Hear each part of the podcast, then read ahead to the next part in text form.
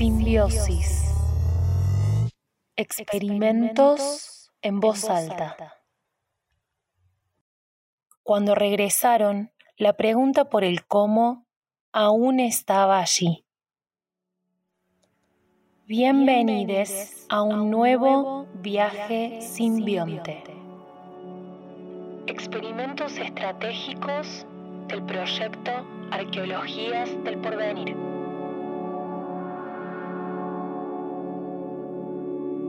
Semilla.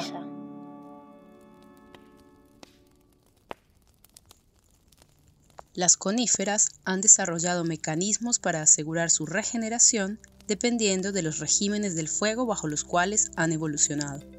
A nivel de las especies, en los bosques que experimentan fuegos frecuentes, es común encontrar árboles con corteza gruesa y exfoliante que les permite resistir el daño ocasionado por el fuego. Algunas especies como Pinus palustris o Pinus devoniana presentan estado cespitoso durante el estadio de plántula, el cual les permite desarrollar una raíz profunda mientras que el tallo se encuentra protegido en caso de un fuego poco severo. En contraste, en sitios donde los fuegos son más severos, especies como Pinus alepensis y Pinus contorta producen estróbilos serótinos que abren cuando se exponen al calor del fuego, de tal forma que, en los claros generados, sus semillas son las primeras en germinar y establecerse.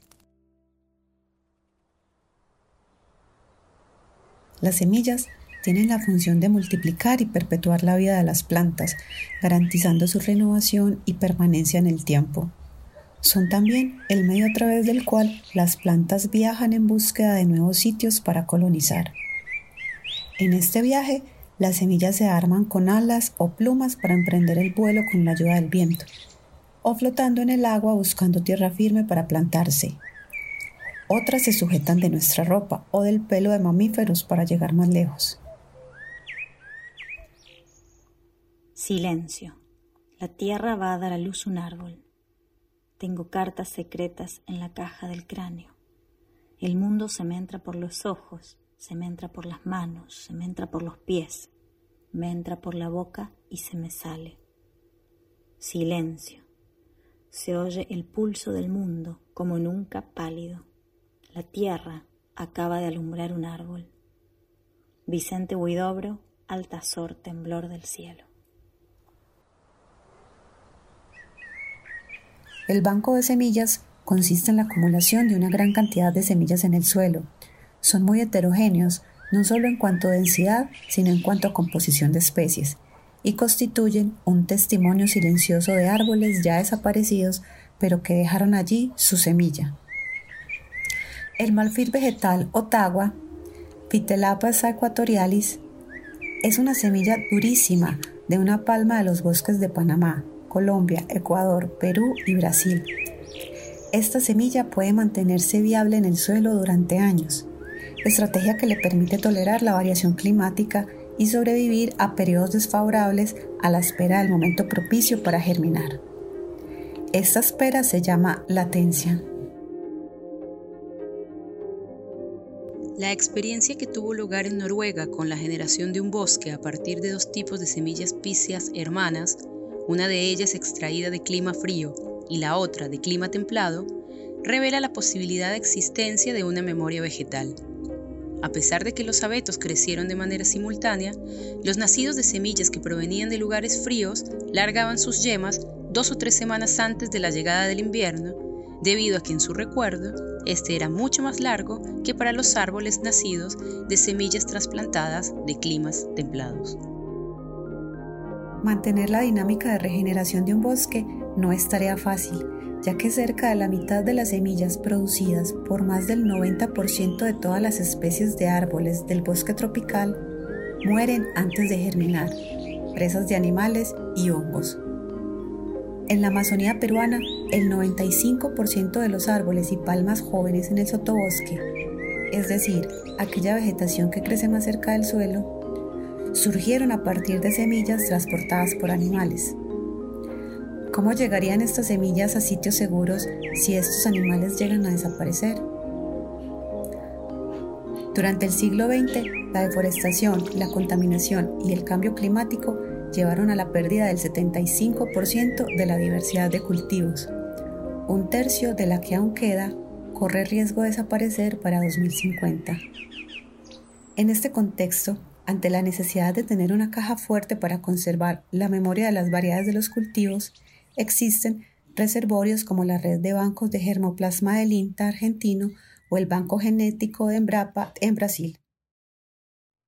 Wings of Life, documental de Louis Schwarzberg. ¿Quién no ha soplado alguna vez la bola de las semillas del diente de león y las ha visto alejarse? Soplar. Hasta volverse uno mismo semilla del viento. Una semilla es puesta en una silo bolsa o en una caja. Viaja, cruza fronteras, es depositada en suelos que le son ajenos y allí crece muchas veces rodeada de otras semillas diferentes. Es regada por químicos extraños, destinados a controlar las poblaciones de potenciales insectos depredadores o de gramíneas invasoras. Esa semilla es materia prima para la elaboración de diversos tipos de productos, desde aceites comestibles hasta otros empleados en la industria cosmética. Esa semilla es materia prima de los así llamados alimentos balanceados, que a su vez serán dados a animales de cría, que serán, a su vez, consumidos por los humanos. Por estas razones, las semillas son también una de las mayores commodities del mundo. Cotizan en la bolsa y su producción, cultivo, transporte y comercio están altamente regulados. Por organismo genéticamente modificado, se entiende a aquellos organismos animales, vegetales o bacterias con excepción de los seres humanos a los que se ha modificado su material genético, ensamble de genes, para conferir a este organismo una nueva característica. Esta modificación se produce por medio de la ingeniería genética, es decir, por medio de técnicas que no pueden efectuarse de manera natural por la multiplicación o la recombinación del material genético de estos organismos, como sucede por ejemplo en el caso de la hibridación. A través de los campos de arroz, el país más poblado del planeta une las historias de hambruna y mutación de especies, enlaza los mordiscos de la ciencia y las muertes por inanición. En China, el hambre es una raíz profunda. Particularmente, la industrialización fallida de la década del 60 aumentó drásticamente la pobreza y dejó millones de muertos. Fruto de ese contexto, Yuan Lomping creó durante los 70 una variedad híbrida de arroz concebida a partir de una búsqueda de mutaciones superiores en la naturaleza para luego transmitir sus genes. Este superarroz, luego sucesivamente trabajado en décadas posteriores, se convirtió en el más consumido del mundo en la actualidad. Esta intervención transformó así no solo el margen de producción y la incidencia de la técnica, sino también la relación entre vida y alimento. Desde el año 2008, al menos en Francia, está prohibido el comercio de OGMs. No obstante, existe hoy una controversia en torno a la presunta existencia de las llamadas semillas Terminator. Semillas que una vez cultivadas producirían una nueva generación de semillas estériles. La producción de semejante tipo de semillas no es imposible, más bien lo contrario. Es un procedimiento bastante sencillo modificar o cortar la cadena del ADN en un lugar preciso para hacer que una planta no se reproduzca. Criado por lobos, de Aaron Gusikowski, episodio 6, El árbol temporada 2. Manuscrito encontrado en un hormiguero. Los mensajes, escritos con exudación de glándulas sensitivas, fueron hallados sobre la superficie de infecundas semillas de acacia colocadas en hilera al final de un túnel estrecho e irregular. No deseo pulsar antenas. No debes pulsar las antenas. No quiero golpear. No debes golpear. Quiero verter sobre secas semillas, mi dulzura de alma. sobre secas semillas, tu dulzura de alma. Pueden encontrarlas cuando, puedes encontrar cuando hayas muerto. Palpa esta seca, madera. esta seca madera. Soy yo quien habla. Yo, estoy, aquí. aquí. En el no muy conocido dialecto de las hormigas, es omitido el uso de pronombres personales, excepto los de la tercera persona del singular y plural, y la primera del plural.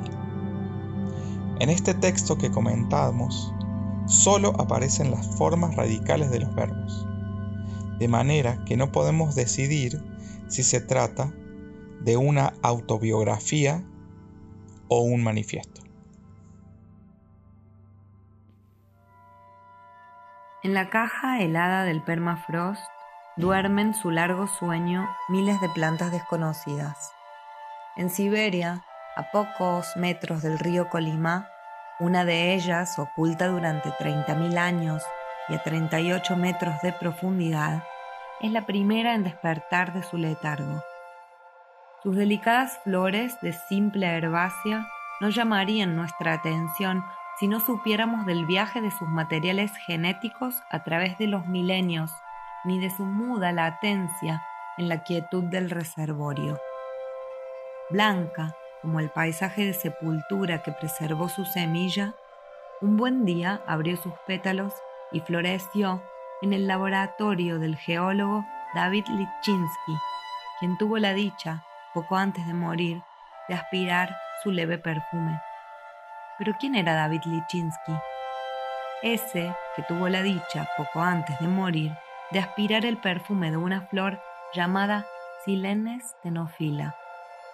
En 2012, un equipo de científicos rusos dirigidos por él consiguió devolver a la vida una planta de hace más de 32.000 años, la planta más vieja del mundo. A partir de semillas y frutos enterrados 38 metros bajo el hielo de la tundra. La clave de esa resurrección está en la capa del suelo helado que ocupa millones de kilómetros cuadrados de las latitudes boreales y donde se almacena un gran banco de semillas y organismos congelados desde largos periodos de tiempo. Los científicos han logrado reanimar muchos microorganismos, pero hasta ese momento no habían conseguido encontrar restos viables de plantas con flor. La semilla de esta herbácea del Pleistoceno estaba en la despensa de un roedor prehistórico, una especie de ardilla terrestre que enterró su comida en un lugar cercano al río Colima, en el noreste de Siberia. ¿Cómo modificamos las fuentes de vida? ¿Qué producimos con nuestras hibridaciones? ¿Hasta dónde llega y hasta dónde puede brotar, crecer, florecer, dispersarse aquello que sembramos? ¿Qué sucede cuando de nuestras semillas brota algo inesperado? ¿Cómo puede volver a crecer aquello que ha desaparecido en los trasfondos de tiempos que ya no habitamos? ¿Cuántos mundos hay dentro del mundo? ¿Qué clases de memorias puede tener un mundo? En este episodio agradecemos la participación de Catalina Ruiz, ingeniera forestal Bárbara Brailovsky y Tomás Alzogaray Vanela. En el próximo episodio, Desierto. El viaje simbionte continúa. Simbiosis. Experimentos en voz alta.